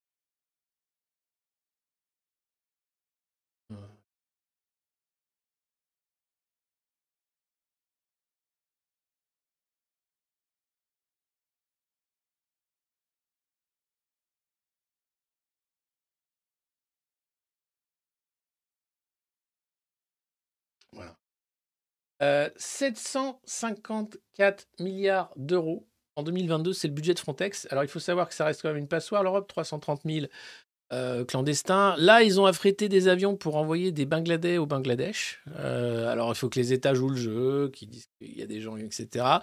Mais l'Europe euh, et la protection des frontières, ça fait deux, hein, puisqu'il y a Schengen, puisqu'il n'y a pas les moyens. Alors, il y a eu des avions et c'est un prestataire britannique qui a droit au marché de l'avion qui surveille les gens qui se noient en Méditerranée. Et Frontex est attaqué de toutes parts, à la fois euh, pour son laxisme, aussi pour le fait qu'il laisse mourir des gens en mer, et aussi pour le fait que l'Union européenne collabore avec notamment les Libyens euh, qui sont euh, organisateurs du trafic humain du- de l'autre côté de la Méditerranée. Donc c'est pas pas brillant. C'est encore de l'argent, on ne sait pas vraiment où ça va, 750 millions. Alors il y a maintenant des gens en uniforme hein, qui sont à la frontière, qui font des trucs, mais globalement tu te dis, bon, est-ce que cet argent-là serait pas mieux dépensé autrement Et puis ça, c'était en Turquie, un match euh, hier à non dimanche soir pardon à Istanbul entre deux équipes turques euh, et les supporters ont jeté de nombreuses peluches sur le terrain pour euh, critiquer ouvertement le pouvoir et la mort de nombreux enfants lors du séisme qui a fait plus de 50 000 victimes. Et donc, toutes ces peluches qui symbolisaient les enfants morts du fait de l'inaction à la fois euh, du gouvernement turc, l'armée a mis du temps à intervenir, mais aussi le bâti qui n'était pas rénové du tout euh, et qui s'est effondré euh, lors de ce tremblement de terre. Et le parti au pouvoir en est à demander à la Fédération turque de football d'organiser les matchs à huis clos sans public pour éviter euh, à la télé, les Turcs voient qu'il y a une contestation populaire très forte contre le régime d'Erdogan. Euh, donc voilà où on en est en Turquie. Euh, ce séisme a ébranlé vraiment le pouvoir d'Erdogan qui a bien du mal à, à récupérer le dessus. Et pour que dans le stade au cœur d'Istanbul, les supporters utilisent cette arme-là, c'est-à-dire euh, la communication, c'est-à-dire envoyer des peluches pour dire combien ils sont écœurés euh, de la gestion de la crise par le pouvoir, ça veut dire que ça va très très loin, euh, compte tenu de, de la purge qu'il y avait eu en 2016 en Turquie. Voilà.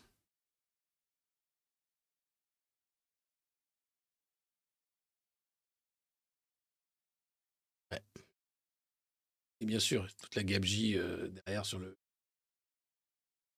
Le Figaro qui rêve. Il ferme les yeux. Il ouvre la page centrale du Figaro. Il ouvre les yeux. Et là, il tombe sur un article sur comment Margaret Thatcher a gagné sa guerre contre les syndicats. Oh, que c'est plaisant. Bah, avec une violence sans nom. À peu près l'équivalent de la violence de Macron des chiens, des CRS, euh, des morts, des affrontements avec les mineurs, des grèves de la faim jusqu'à ce que les grévistes meurent. Et Thatcher a gagné. Et son pays a été une merveille des années 80 de la dérégulation financière. La City de Londres est devenue une place forte de la finance internationale. Et les syndicats ont pris cher. Ils ont mis des années à se reconstruire. Et c'est le rêve, donc, de tout bon macroniste, de voir Macron en Thatcher, qui réglerait son compte aux méchants syndicats français qui sont vraiment trop forts. Donc voilà, c'est assez beau, c'est le rêve du Figaro. Et si Macron, comme Thatcher, gagnait sa guerre contre les syndicats? Ah Et puis, euh, pour balancer ça, euh, la page d'en face, il y a euh, quand même en 95, comment Juppé a-t-il été contraint au recul? Alors, eh ben, la réponse est simple. Juppé a remballé sa réforme, déjà contre-réforme, pour flinguer les retraites, tout simplement parce que les Français étaient majoritairement, massivement derrière les grévistes. Et il n'y a que ça qui les fait. Si l'opinion publique se braque et ne bouge pas d'un iota et fait bloc derrière ceux qui défendent les intérêts de la classe populaire, alors les maltraitants reculent. Mais aujourd'hui, il y a des outils qu'il n'y avait pas en 95. La bourgeoisie a investi massivement dans les médias, ce sont des multimilliardaires qui sont propriétaires, les chaînes d'infos continuent permettent de distiller un message de division, un message de haine aussi des partis populaires et de leurs représentants. Et donc, la bourgeoisie peut asseoir son pouvoir et aller encore plus loin dans la fabrique du consentement et dans la propagande. Il y avait pas ça en 95. Donc attention, vous allez voir à partir du 7 mars, le bouton va s'enclencher. Flinguez-moi ces grévistes, faites-les passer pour Daesh. Ok. Comment on fait? Comme d'habitude prise en otage des Français. Mépris du travail, danger pour la France, extrême gauchisme de haine des riches, les milliardaires sont nos amis. Ok.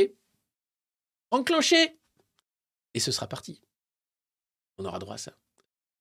Alors ne tombez pas dans le panneau. Et si vos parents, vos amis regardent les chaînes d'infos continues et commencent à tomber dans le panneau, secouez-les comme des cocotiers en leur disant Mais tu racontes n'importe quoi Mon joie sardonique Bon sang Tu te rends pas compte que tu es en train de lutter contre tes intérêts propres? Cette réforme des retraites n'a qu'un intérêt rassurer les marchés financiers pour que la France s'endette encore davantage, pour que tes enfants non seulement n'aient plus de retraite, mais plus de vie Bouge-toi, bordel Réveille-toi, bon sang Arrête de penser que Jean Castex est potentiellement le futur président de la France C'est pas gagné. Mais bon, je compte sur vous, les modernos. Hein on va. On va. Ah Attendez.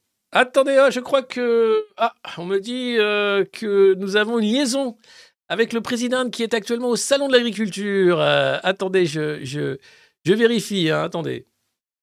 Allô Allô Allô, allô, allô, allô Allô, allô, allô Allô Allô Et bonjour Bonjour à tous, c'est le président. Je suis au stand volaille française du Salon de l'Agriculture. Ici, ça se passe très bien, hein, comme d'habitude. Alors évidemment, 2027, euh, personne ne me voit venir. Mais euh, moi, je sais ce qu'attendent euh, les Français. Ils sont derrière moi en batterie et ils attendent la liberté. Et la liberté, vous savez comme moi, c'est à la fois un idéal, mais aussi quelque chose inscrit dans le cœur des hommes et des femmes, qui constitue l'humanité triomphante, avec ou sans bec. Parce que oui, les poules, les dindons, les faisans sont aussi humains que nous, après tout, même s'ils picorent des grains de maïs transgéniques pour notre plus grand plaisir une fois dans nos assiettes. Alors, la seule chose que j'ai à vous dire aujourd'hui, et c'est en direct du Salon de l'Agriculture, oui, je ne vous entends pas, mais vous m'entendez, j'espère euh, Eh bien, tout simplement que nous allons gagner. 2027, c'est la révolution des poules. Eh oui, poulain, poule, enfin vous savez tout ça. Le président sera là, évidemment, le 7 mars à vos côtés pour la grève, parce qu'il n'est pas juste que les Français travaillent deux ans de plus quand on broie des poussins mâles, parce qu'on ne veut pas en faire des poulets. Eh bien, il est temps d'arrêter de broyer les humains comme on broie des poussins. Et donc, ici, en direct du Salon de l'Agriculture, dans ce stand incroyable des volailles françaises, j'annonce donc officiellement ma candidature à l'élection présidentielle de 2027. Alors je sais, c'est un peu tôt, hein. certains vont dire, mais enfin, il tiendra pas le marathon. Mais euh, c'est mal connaître le président. Et donc euh, voilà, bah, j'espère que vous allez bien. Euh, je vous souhaite à tous une bonne journée. mangez pas trop d'eau non plus, déconnez pas. Et, et bonne rôtisserie à tous. et courage à tous les poulets élevés en batterie. Un jour, un jour vous verrez la lumière. Je vous promets, un jour vous verrez la lumière. Et voilà. Oh là là. Wow. Quel effet spécial de ouf. C'est pas mal, hein. bon.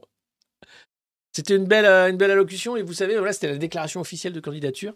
Quand Libé va ressortir ça en 2027 en disant ouais, il avait fait une déclaration de candidature euh, qui était une blague en fait euh, dans une vidéo, c'était le 1er mars 2023 et là ils vont ressortir l'extrait. Là ils vont dire mais c'est pas sérieux Poulain. Vous pouvez pas être pris au sérieux en fait. Parce que vous, vous prenez Castex au sérieux, c'est ça? C'est ça? Vous avez un problème quand même. Non, parce que ah, après on dit oui, non mais oui, non mais attends. Euh, est-ce que ça marche? Pas Je peux vous dire. Ah non, désolé, je l'ai pas. C'est Benjamin Duhamel qui tutoie euh, Dupont-Moretti parce qu'il a l'habitude de le tutoyer. Donc il dit à vous, tu. Euh, il faut faire péter cette bulle. Je sais pas comment. Euh, mais je pense que, bon, voilà, l'humour est un, un, outil, mais il faut, se prendre, il faut le prendre pour un outil, hein, pour un véhicule qui va nous permettre d'aller plus loin. Aussi de casser les codes encore davantage. Codes qui sont extrêmement verrouillés, puisque, voilà, on prend des gens au sérieux qui ne devraient pas être pris au sérieux, en fait. Donc, euh, voilà. Le label rouge du président. Suivez mon label rouge Ça pourrait être pas mal. Non, non, non, non. On sera pas là, mais. Ah, l'inflation fait grimper non seulement les prêts à la consommation, mais aussi le taux des dettes d'État. Parce que c'est bien, hein, euh, avec les champions qui nous gouvernent, ils ont indexé bien sûr euh, le taux de la dette sur l'inflation. c'est malin, dis donc Bon oui, euh, c'est malin. Ça permet de donner encore plus de sous aux créanciers qui vont après financer ma campagne. Ah ouais, ouais, donc c'est malin en fait. Bah oui mais c'est pas bien pour l'intérêt. Non, mais on s'en fout de l'intérêt général. Depuis le temps, tu devrais commencer à comprendre quand même. Eh ben non, eh ben non. En tout cas, euh, voilà. Euh, donc vous savez que cette inflation va aussi nous faire péter la dette. Donc à la fois enchaînée par le prix de la vie, enchaînée par la dette provoquée, organisée par ceux qui creusent la dette pour nous enchaîner davantage. Euh, bah, au pouvoir des marchés financiers, puisque eux n'ont pas vraiment de pouvoir à part nous divertir. voilà où on en est. Et évidemment, il est hors de question d'effacer la dette. D'ailleurs, Joe Biden l'a dit, je ne laisserai personne faire croire que nous ferons défaut sur la dette. Mais ils s'en foutent, la dette, c'est eux. C'est des milliards de milliards de milliards de milliers de dollars qui sont là. Et comme le dollar est tout reste la monnaie référente de la guerre, ça marche, vu que c'est eux qui dépensent le plus. Donc voilà, et qui s'en met plein les fouilles énergéticiens, financiers, banques et entreprises du CAC 40. Même quand tu fais des sacs à main, tu gagnes bien ta vie, tu sais. Alors, faut pas être artisan, non, parce que tu payes cher la facture d'électricité, mais si tu as une grosse boîte, par exemple, qui fait des sacs à main de luxe, par exemple, si tu, tu aimes l'art et, et, et, si tu aimes te faire ami avec les différents chefs d'État, ça, ça marche très bien, tu sais. Oui. Voilà. Ben oui, il faut remettre ces gens ridicules à leur place, tout simplement. Euh, j'espère que vous ferez tourner cet extrait du président qui déclare sa candidature. Hein, c'est quand même euh, magnifique. Et puis, euh, dans la catégorie coucou panier, s'il te plaît, Bruxelles allège ses accusations contre Apple. Oh bah oui, parce que... Non, mais parce qu'à la base, on était euh, parti sur euh, ouais, les GAFAM, ouais, tarte à gueule, ouais. mais bon, on déconne avec les copains. en vrai, non, quoi, on n'est pas. Non, je veux dire, c'était pour déconner. Je veux dire, monsieur Apple. Oui, alors la Commission européenne a annoncé mardi qu'elle réduisait le périmètre de son enquête pour abus de position dominante visant Apple dans la musique en ligne après une plainte déposée par Spotify en 2019. Elle se concentre désormais sur les restrictions imposées par Apple aux développeurs des applications de musique en ligne concurrentes. Voilà. Voilà, on se concentre désormais sur les... Voilà. C'est bien. Euh, c'est bien. Tu peux m'appeler Thierry Breton, s'il te plaît? Oui, oui, oui, maître.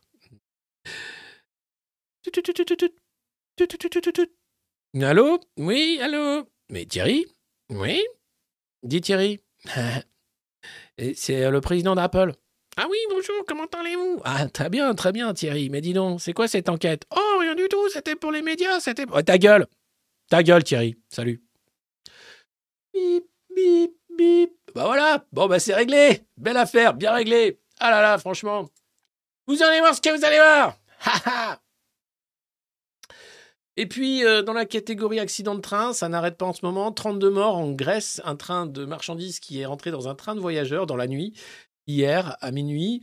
32 euh, morts. Alors on peut se poser la question bien sûr hein, des moyens euh, donnés aux ferroviaires après euh, la saignée qu'a organisé la Troïka en Grèce. y avait-il assez de moyens pour la sécurité, pour l'entretien des voies, etc. etc. L'enquête bien sûr essaiera d'expliquer pourquoi cette collision qui a coûté la vie à 32 passagers, c'est quand même énorme. voilà, donc juste rappeler cette nouvelle tragique et rappeler combien c'est important euh, d'avoir euh, un service de transport qui est stratégique et qui fonctionne correctement et ne pas ouvrir à la concurrence ou bien privatiser ou bien faire en sorte que on n'entretienne pas trop les voies parce que ça coûte un peu cher et que bon donc bah, ça peut passer. Voilà, juste ça.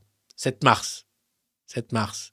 Et d'ailleurs, c'est pas pour rien que le statut des cheminots a été flingué, c'est pour éviter que les cheminots puissent être des fers de lance, des, grèves qui pourraient bloquer le pays. Euh, tout est fait, en fait, dans l'organisation actuelle de saccage social pour éviter qu'il y ait rééquilibrage de la lutte des classes pour la classe prolétarienne. Celle-ci a perdu depuis longtemps, ça c'est clair, mais il faudrait surtout pas lui laisser des armes, ne serait-ce que des cure-dents, pour que, à nouveau, cette classe-là reprenne les armes et essaye de faire pencher la balance de l'autre côté. D'où l'investissement dans les médias, d'où la façon de systématiquement noyer, moquer, effacer la culture ouvrière ou populaire et faire en sorte que ça passe pour euh, du folklore ou quelque chose du passé. C'est très présent la lutte des classes. Vous la vivez au quotidien quand vous allez faire vos courses, quand vous allumez vos télés, quand vous ouvrez un journal d'oligarque. C'est quotidien, c'est réel et c'est puissant. Et il est temps que la classe prolétarienne se réveille.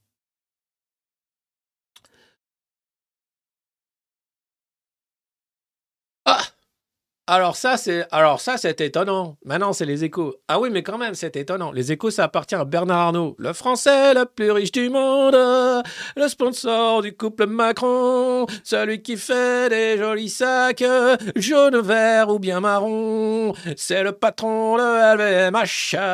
C'est celui qui enterre la hache et qui donne plein de sous-sous aux employés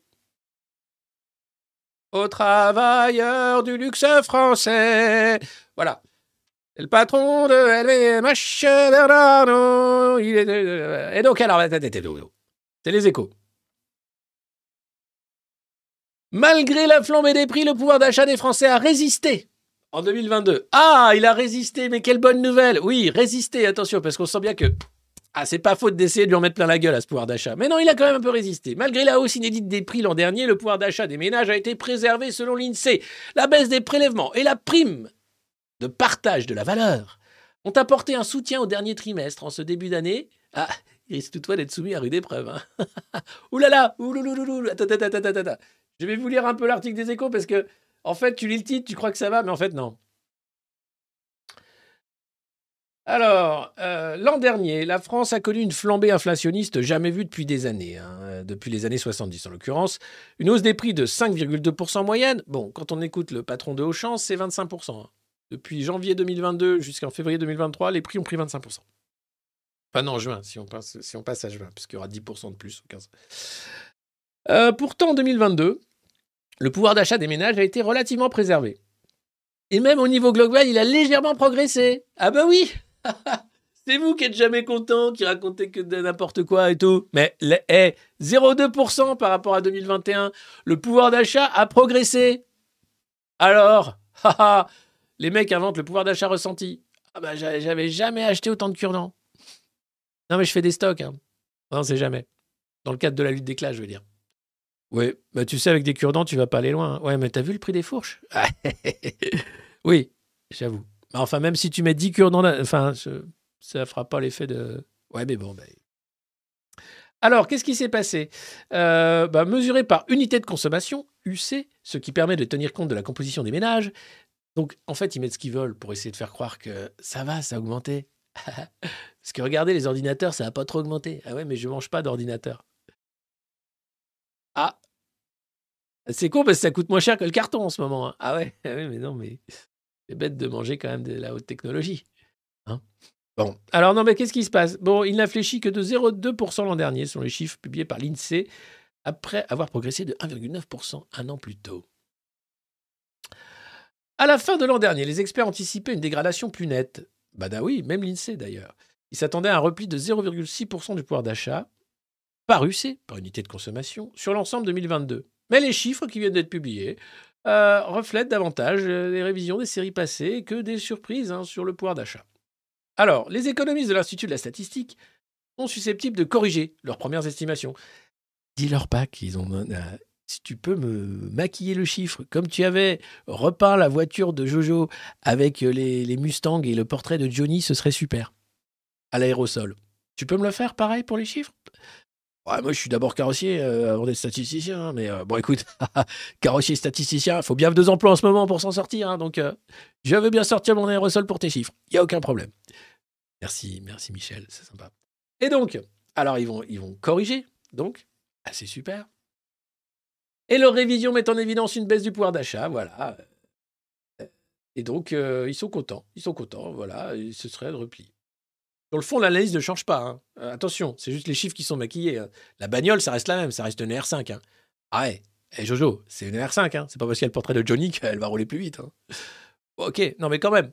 Euh, le pouvoir d'achat a été éprouvé par des pertes significatives de la première partie de l'année, malgré les mesures de soutien déployées, un bouclier tarifaire euh, sur le gaz, électricité, remise sur le carburant pour amortir la flambée. Tout ça, c'est bien sûr du maquillage. Le pouvoir d'achat a pris cher.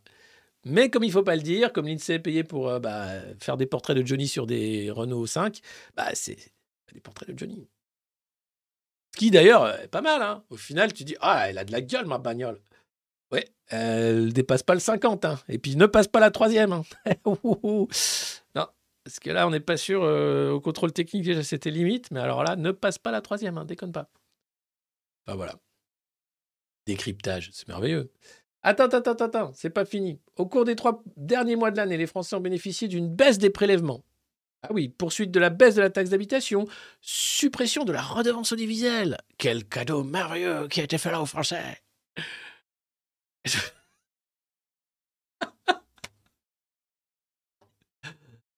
Oh là là là là là là. Euh, Ok. Non mais on nous fait payer en fait ces petits chèques.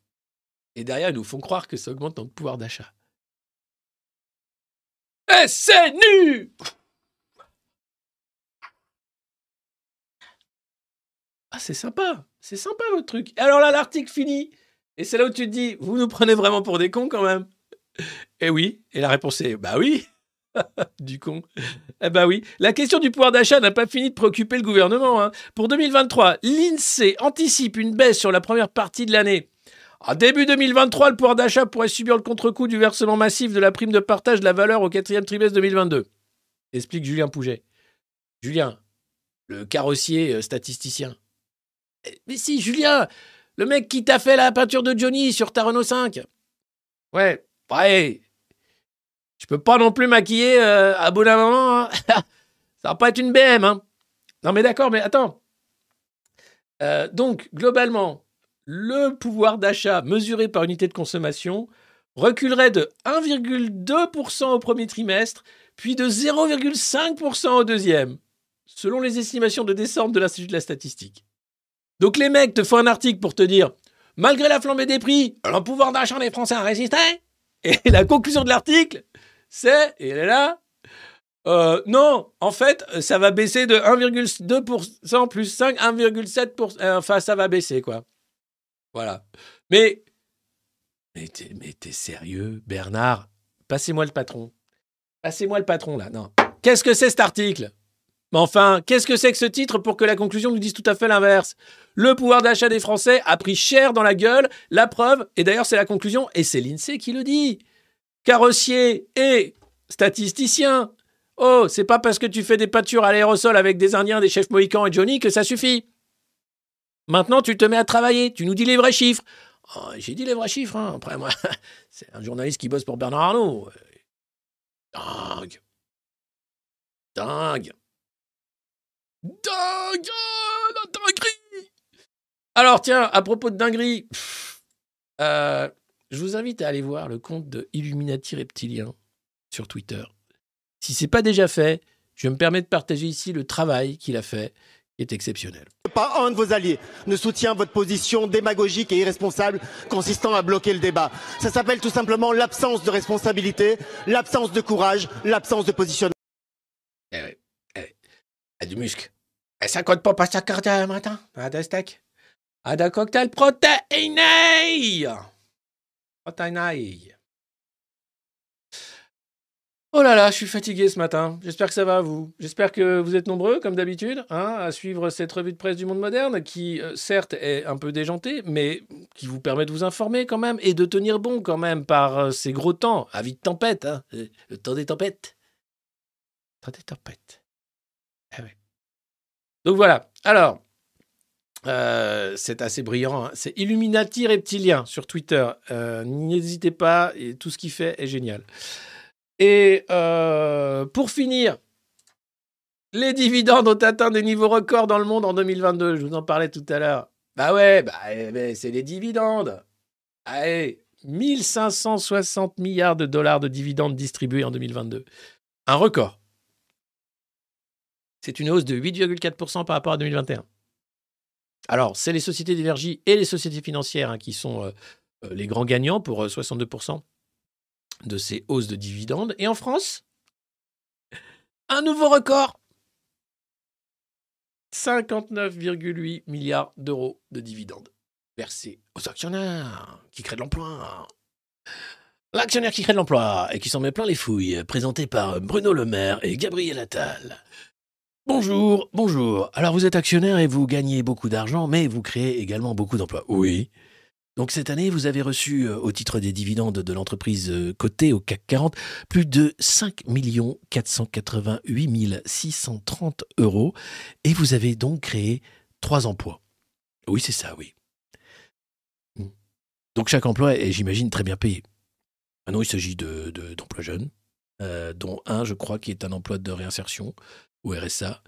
Euh, le deuxième est une sorte de CDD, il me semble, euh, qui ne sera pas renouvelé parce que la personne n'a pas été brillante d'ailleurs dans ses fonctions. Et puis le troisième, je crois, est un, un emploi euh, de formation continue d'apprenant, un apprentissage sur six mois, d'ailleurs aidé par la région que je salue. ainsi que le gouvernement qui nous a permis, avec la baisse des cotisations, bien sûr, de créer ces trois emplois. Merci beaucoup, monsieur l'actionnaire. Merci encore. On rappelle que sans ces actionnaires euh, qui créent de l'emploi, eh bien, la France serait vraiment dans la merde. On le remercie encore. Merci à vous. Merci. Voilà, ça c'était un peu, euh, si vous n'êtes pas sur Télémouton, vous voyez un peu où on en est. Euh, et on comprend. Et on comprend comment ça fonctionne. 5 millions de dividendes et 3 emplois. D'ivoire. Et ça en crée des emplois. hein. Ah vache. Ah, déconne pas. hein.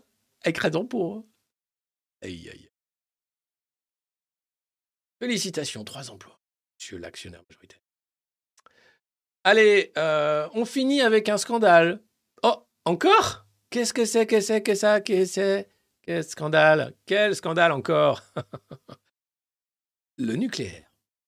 Alors, vous savez, euh, à une époque, Nicolas Hulot, balance ton port, Nicolas Balance ton port Hulot, qui a été cancel du coup du débat public après ses nombreuses accusations de viol et euh, de harcèlement sexuel. À l'époque, il était gentil. il vendait des parfums, des, des, des, des gels de douche, du nom de son émission télé, où il était dans des ULM. Je suis au-dessus de la cordillère des Andes.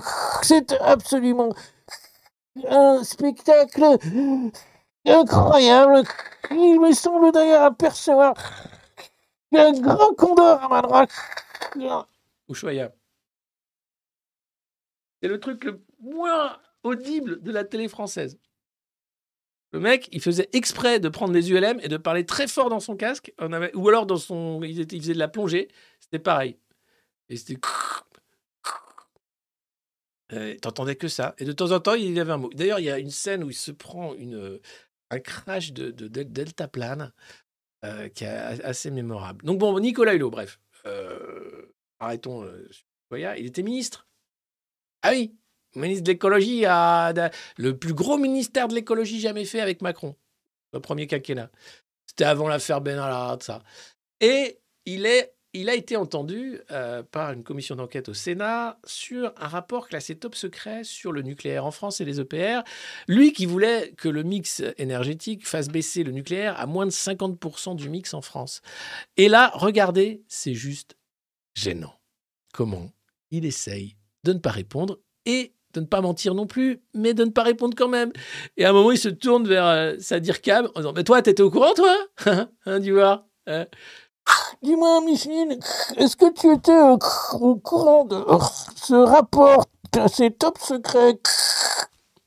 Il me semble que c'est sous euh, votre ministère qu'est remis le rapport d'Escatabillon, euh, qui ensuite est euh, quasi immédiatement classé euh, secret défense. Il prévoyait, euh, la presse s'en est fait écho en son temps, euh, la construction euh, d'au moins 6 EPR de nouvelle génération. Est-ce que c'est un rapport qui vous est bien parvenu dans l'aide à la décision? Hein? On l'a. en fait, oui, sauf que encore une fois, il y a, un certain nombre de décisions qui avaient. Comment dire les choses? Je pense que jamais n'a été, euh, comment dire, acté, me semble-t-il, dans certaines sphères du pouvoir, euh, la sortie du nucléaire ou le fait qu'on ne ferait pas de nouveaux EPR. Ça ne m'a jamais été dit. On m'a toujours dit on n'en fera pas tant qu'on n'est pas arrivé aux 50%. Je pense que quelque part, il- cette programmation était déjà dans les tuyaux. C'est pour ça que ce rapport, euh, moi, il m'est pas parvenu en l'état. Hein si Alors, ben, comme je, je voudrais dire la, vérité, je ne veux pas me tromper. Michel? Alors, d'abord, le, rapport euh, d'Escataglion, on, a été. euh, on était là pour le lancement du rapport et voilà, c'était plutôt un problème finalement de, dans notre esprit de ressources humaines, de gestion, de recrutement, de formation, etc. C'était ça, de notre côté, on attendait plutôt que a priori, un, un rapport sur euh, il faut construire X ou Y euh, euh, centrale euh, ou autre chose de ce type-là, qui étaient des travaux sur lesquels il y avait beaucoup de travaux en cours. hein. J'ai déjà fixé un cap, arriver le plus vite possible à ramener la part de cette énergie dans la production d'électricité de 75 à 50%. Et cet objectif, Et vous voyez là, les mots sobriété déjà écrits en 2018 derrière. Sobriété, solidarité, lucidité, responsabilité, diversité, créativité. Ça se fait plus trop, ça c'était les nuages de mots. C'était un truc de McKinsey, de tous les cabinets de conseil euh, en com ou autre, qui fêtaient ça. Et c'est génial. Voilà, sobriété quand même, qui est deux fois. hein. Voilà. Lucidité, solidarité. Pauvreté. Il manque pauvreté, je crois. Il manque pauvreté, et je l'ai aussi. Ah, Et affamé. Je crois qu'il manque affamé. Oui, voilà. Ce serait plus juste. Bande de clowns. Jamais, jamais. On n'y reviendra jamais. Bon, ils y reviennent en ce moment. hein. Cet après-midi, en l'occurrence, euh, les macronistes vont dire qu'ils n'ont jamais été antinucléaires. Oh alors, n'importe quoi. N'importe quoi du tout. Que dalle. Bah non, on a toujours été pour le nucléaire, la preuve. Bande de clowns. C'est ce qui me permet d'être un info clown et de ne pas le vivre mal, bien au contraire. J'espère que vous avez aimé cette revue de presse du monde moderne. Elle s'appelle la revue de presse du monde moderne, comme son nom l'indique. Vous pouvez bien sûr partager le lien de cette revue de presse euh, qui sera en replay sur notre chaîne YouTube. Vous abonner aussi en cliquant sur rejoindre en bas de la vidéo. Nous écouter sur les plateformes de podcast et mettre des petites étoiles si vous aimez ça. Et également taper sur des casseroles parce que, eh ben voilà. hein. Merci à tous de euh, vos nombreux soutiens. Abonnez-vous, cliquez sur rejoindre. Merci Rob. Euh, et n'hésitez pas bien sûr à en parler surtout autour de vous.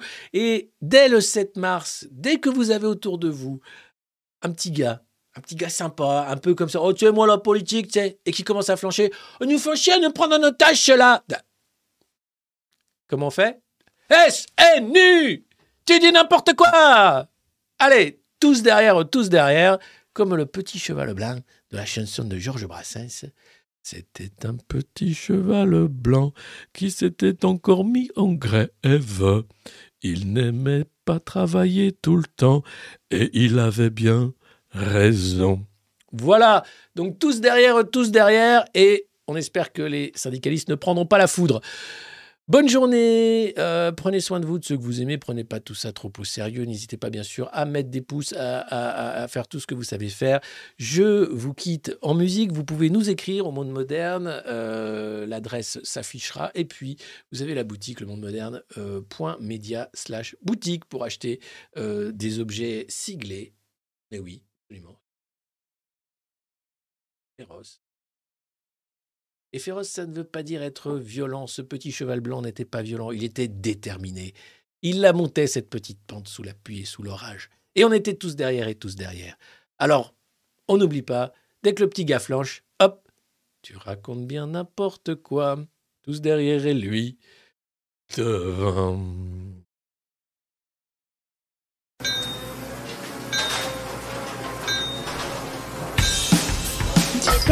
Peux-tu me chanter cette chanson, vieux macroniste Nous la chantons tous les jours ou presque à la nuit.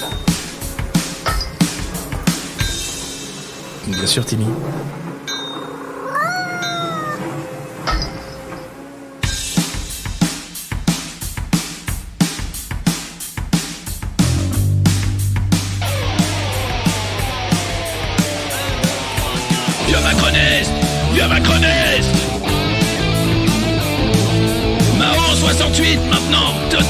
bitches.